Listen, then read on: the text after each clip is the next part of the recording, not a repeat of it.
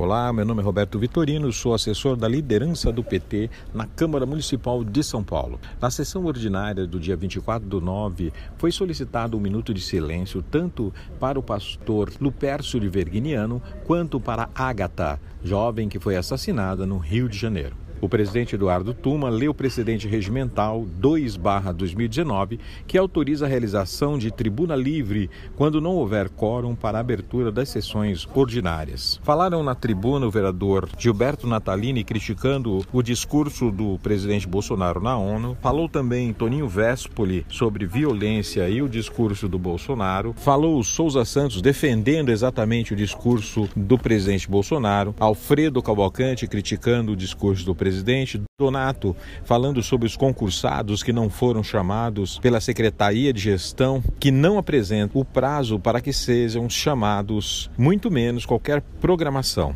Arcelino Tato também falou contra o discurso de Bolsonaro, contra os problemas que estão acontecendo na cidade de São Paulo. Caio Miranda fala sobre o elevado João Goulart. Milton Leite faz a defesa das obras do governo estadual na zona sul de São Paulo. Eduardo Suplicy critica também o pronunciamento do presidente Bolsonaro.